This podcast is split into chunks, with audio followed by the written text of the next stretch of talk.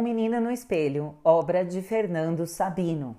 Capítulo 4 O Mistério da Casa Abandonada. Mas consegui coisa mais importante. Me tornei agente secreto. O Departamento Especial de Investigações e Espionagem Olho de Gato achava-se instalado nos altos do prédio situado na Praça da Liberdade, número 1458, em Belo Horizonte, Minas Gerais, Brasil América do Sul, Hemisfério Ocidental, Terra, Universo. Ou seja, no forro da minha casa. Era uma sociedade secreta, constituída de quatro agentes: Odinaref, Anairan, Indemburgo e Pastoff. Um casal de brasileiros, um alemão e um russo. Odinaref era meu nome de guerra e eu o chefe da organização. Anairan era Mariana, filha da dona Cacilda, nossa vizinha da casa do ao lado. Indemburgo, como já disse, era o cachorro policial. Ele não parecia gostar muito que a sociedade se chamasse Olho de Gato, mas o gato é o que enxerga no escuro. Não podíamos dar a ela o nome de Olho de Cachorro, como o referido agente certamente pretendia. E Pastoff era o coelho cinzento que meu pai tinha me dado para substituir a galinha Fernanda, que havia morrido de velha.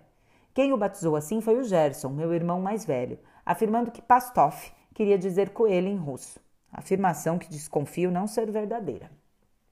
Nossos inimigos mais próximos eram, pela ordem, a Alzira, por viver nos espionando, seu Lourenço, jardineiro português, que me passou uma corrida só porque fiz pipi dentro do regador, seu Policarpo, tio da agente Anairã, que tinha dado umas palmadas na sobrinha quando a surpreendeu mexendo nos seus guardados por estar desconfiada de que ele pertencia a uma organização inimiga, e o Godofredo, que me delatou quando escondia Fernanda debaixo da bacia, para que não a servissem ao molho pardo no almoço do Dr. Junqueira. Era talvez o inimigo mais perigoso, pois vivia dando com a língua nos dentes, que não tinha. Uma língua preta, só de olhar já dava nojo.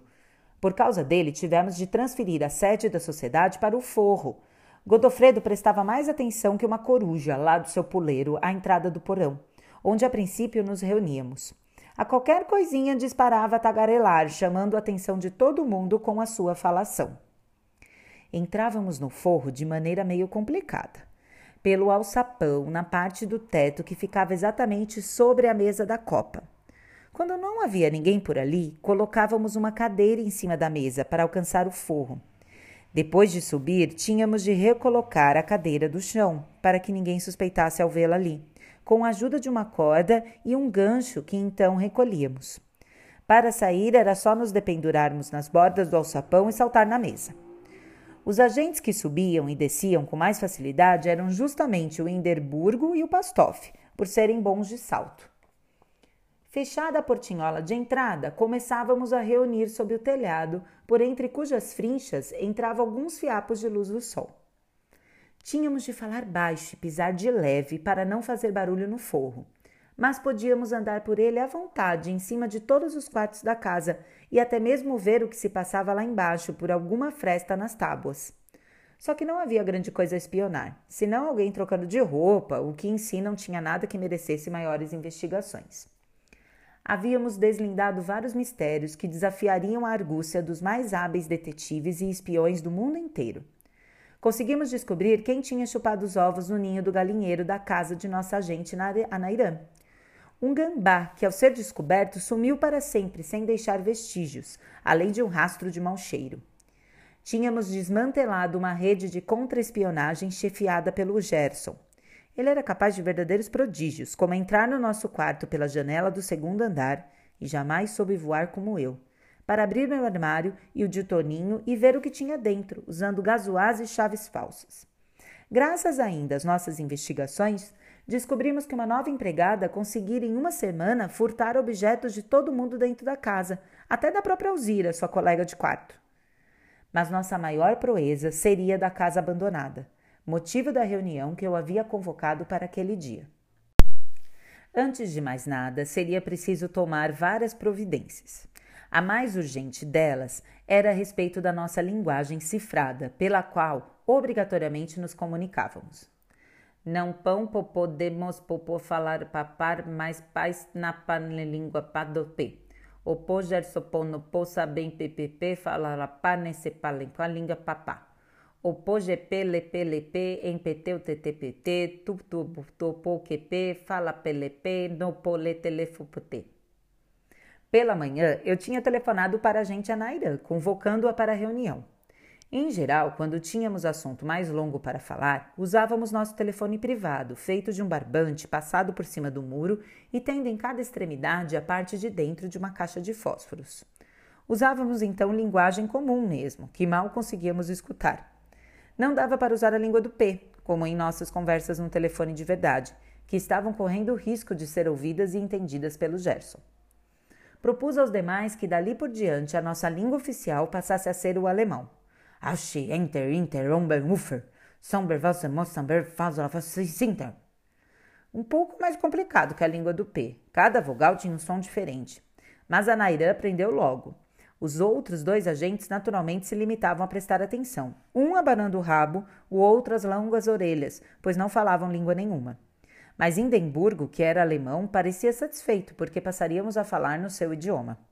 Montentombenbetter, disse ela. Vomber Center Center Lenter Winter Hauston Menter São Genter Center São Taus? Realmente, ela tinha me mandado naquele dia uma mensagem secreta e agora estava querendo saber se eu havia recebido. Limitara-se a tirar por cima do muro um papel em branco enrolado numa pedra, depois que soube ser perigoso usar o telefone de nossas casas. Escrever a mensagem com tinta invisível, é lógico. Costumávamos usar dois processos, dependendo da ocasião. Um era escrever com a caneta molhada em xixi. Bastava esquentar o papel na chama de uma vela que a escrita aparecia. Outro era escrever a lápis com a força num papel colocado sobre outro bem molhado. Quando o papel secava, não se via nada escrito nele. Era preciso tornar a molhá-lo para poder ler. Como aquele papel ainda estava meio úmido, vi logo que ela tinha usado esse segundo processo. Foi só molhá-lo de novo debaixo da torneira e pude ler de Anairã para o Dinaref. Urgente investigarmos casa abandonada, possível existência, tesouro.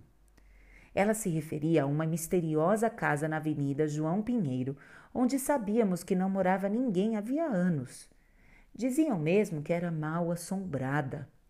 O imenso casarão ficava fronteiro à rua, como uma varanda ao lado, dado, dando para um jardim. A pintura estava descascando nas paredes, as janelas apodrecidas e desconjuntadas, o mato tomando conta do jardim, a era subindo pela fachada, teias de aranha nas grades da varanda, o portão enferrujado, morcegos vivendo nas frinchas do telhado. Íamos sempre olhá-la durante o dia, fascinados. Que haveria lá dentro?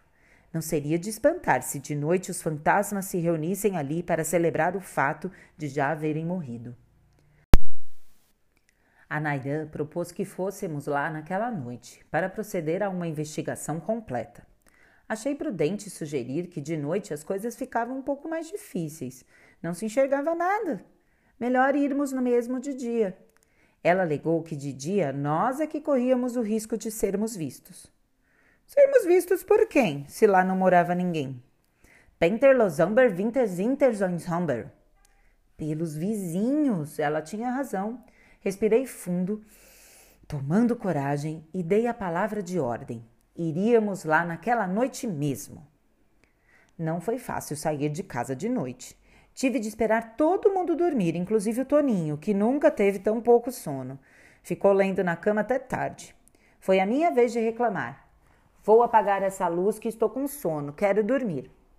Quando me certifiquei de que não havia ninguém mais acordado, tirei o pijama, me vesti no escuro e saí pé ante pé. Convoquei o Indemburgo com um assobio. Ele compareceu logo, língua de fora, todo animado.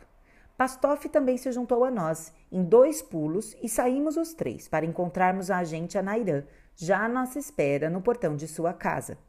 Vestiu uma capa de chuva sobre a camisolinha, o que lhe dava um ar de espiã de cinema e fomos juntos pela rua em direção à Avenida João Pinheiro.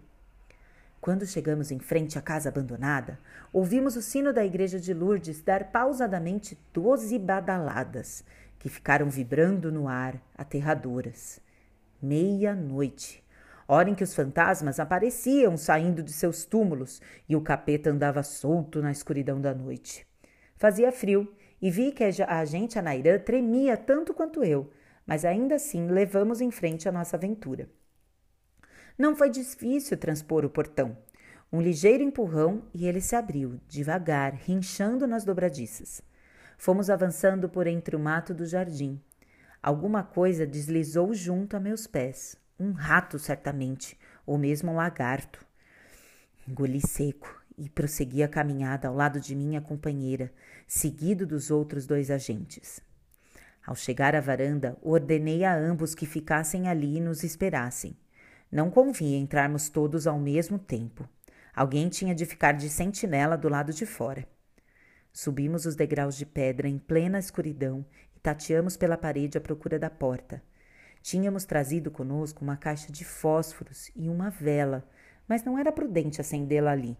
Poderíamos chamar a atenção de alguém na rua, algum guarda noturno rondando por lá. Encontramos a porta e forçamos o trinco. Estava trancada por dentro, não houve jeito de abrir. Era tão fraca e a madeira parecia podre.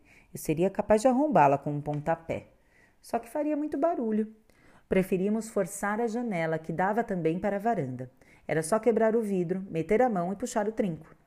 Tirei o sapato e bati fortemente com o um salto no vidro, que se espatifou num tremendo ruído. Assustado, Indemburgo latiu no jardim, por sua vez nos assustando tanto que nosso primeiro impulso foi fugir correndo. Como não acontecesse nada, ao fim de algum tempo resolvemos continuar a nossa missão. Aberta a janela, fui o primeiro a pular. Depois ajudei a Nairã a entrar também. Só então, já dentro de casa, nos arriscamos a acender a vela. Era uma sala grande, onde não tinha nada, a não ser poeira no chão e manchas de mofo pelas paredes forradas de papel estampado. A chama da vela, trêmula, projetava sombras que se mexiam pelos cantos ameaçadoras enquanto avançávamos. Em pouco, vimos que ali embaixo só havia uma cozinha, onde várias baratas fugiram correndo pelo chão de ladrilhos encardidos. Um quartinho e outra sala com janelões dando para a rua. Mais nada. Restava subir a escada e investigar o que havia nos quartos lá em cima. Subimos devagarinho, eu na frente, conduzindo a vela, a agente Anairã se agarrando na minha blusa. Procurávamos não fazer barulho, mas os degraus de madeira da escada, já meio podres, rinchavam, dando estalinhos debaixo de nossos pés. No segundo andar, empurramos a porta do primeiro quarto no corredor e entramos. Era um quarto grande, mas a vela não dava para ver nada, a não ser a nossa própria sombra projetada na parede. Foi quando, de súbito, a luz se acendeu e tudo se iluminou. No primeiro instante, ficamos deslumbrados com aquela claridade e nos voltamos para ver quem tinha acendido a luz. Soltamos juntos um grito de pavor. Parado junto à porta estava um velho horrendo, alto, barba suja, de cabelos desgrenhados, a nos olhar, mãos na cintura que é que vocês dois estão fazendo aqui? Quem são vocês? A voz dele era rouca e nos meteu mais medo ainda. Ele avançou em nossa direção e fomos recuando de costas até a parede. Vocês merecem é uma boa surra! E o velho apanhou um pedaço de ripa do chão. Quando já estava com o braço erguido para nos bater, Vimos por detrás dele surgirem na porta os agentes Pastov e Indemburgo, que, alertados pelo nosso grito, tinham vindo a toda pressa nos defender. O primeiro, em três pulos, se colocou na frente do velho, onde ficou saracoteando para distrair sua atenção, enquanto o segundo, de um salto, se atirava em suas costas e o derrubava. A Nairan e eu aproveitamos a confusão para fugir do quarto e despencar escada abaixo, largando pelo caminho a vela ainda acesa, Fomos ultrapassados pelo velho, que ao ver aquele cachorrão em cima dele sentiu mais medo do que nós. Nem sei como conseguimos saltar tão depressa pela janela por onde havíamos entrado e ganhar a rua num atropelo aos gritos de acordar o quarteirão inteiro. Quando vimos, os outros dois agentes estavam ao nosso lado, fugindo conosco. Fomos cada um para o seu lado. A Nairã para sua casa, eu para a minha, Pastoff para sua toca no quintal, Indemburgo para o porão onde dormia. No dia seguinte, ficamos quietinhos, nem ousamos nos reunir. Mas soubemos, pelas conversas dos mais velhos, de tudo o que havia acontecido. Tinha dado até notícia no jornal. A nossa gritaria chamou a atenção dos vizinhos, que acordaram e viram de suas janelas a casa abandonada começando a pegar fogo. A vela que deixei cair causou um incêndio. Chamaram os bombeiros e veio também a polícia, ainda em tempo de prender o velho. Era um ladrão perigoso que usava aquela casa para guardar objetos roubados. Um dos vizinhos chegou a declarar aos jornais que tinha visto uns meninos e um cachorrão fugindo da casa em chamas. Mas não se descobriu nada a nosso respeito. Acharam que o vizinho estava vendo fantasmas. Passado o perigo, alguns dias mais tarde, a Sociedade Secreta Olho de Gato voltou a se reunir para avaliar a situação e estudar as próximas missões. Entramos de manhã no nosso esconderijo e, esquecidos do tempo, ficamos horas comentando os riscos que tínhamos enfrentado. Até Indemburgo participou dos debates, a rosnar de alegria lá na língua dele pelo grande sucesso de sua atuação, salvando-nos a vida. Ganhou um belo naco de carne que roubamos da usina na cozinha. E Pastoff foi premiado com meia dúzia de cenouras. Estávamos no meio das celebrações quando ouvimos um barulhinho no canto do forro. A agente Anairã foi até lá investigar. De repente, ela soltou um berro e voltou correndo, como se mil demônios a perseguissem. É o gambá! Apavorados, nos precipitamos todos para a saída do alçapão. Era o gambá que havíamos surpreendido chupando ovos no galinheiro da casa de nossa companheira. Foi abrir a portinhola e saltamos um atrás do outro para a mesa lá embaixo. Foi então que se deu o desastre. Distraídos com a animada reunião, não tínhamos percebido que o tempo havia passado. Estava na hora do almoço e a família inteira almoçava naquele instante, reunida em torno da mesa. Pastoff caiu direto dentro da sopeira, saiu aos pulos, borrifando sopa em cima de todo mundo. Indemburgo grandalhão em dois saltos ganhou o chão, não sem antes pisar nos pratos do papai e da mamãe, espalhando comida todo lado. Eu caí com as pernas enganchadas no pescoço do Gerson, e a Nairã se estatelou de quatro no meio da mesa, uma das mãos na travessa de arroz, a outra na de batatinhas fritas e os joelhos num pastelão de carne. Só o gambá não pulou atrás de nós, se limitou a meter o focinho pelo alçapão para dali acompanhar os acontecimentos mas deu para sentir o fedor de sua presença. Foi um susto tremendo, verdadeiro pandemônio. Devem ter achado que a casa vinha abaixo. Nunca conseguiram saber direito o que havia acontecido e muito menos o que estávamos fazendo no forro da casa. Não havia como entender as nossas confusas explicações. E foi assim que entrou em recesso a sociedade secreta, os quatro agentes, Odinaref, Anairã, Pastoff e Hindenburgo, se recolheram cada um ao seu canto, e o Departamento Especial de Investigações e Espionagem Olho de Gato suspendeu temporariamente suas atividades.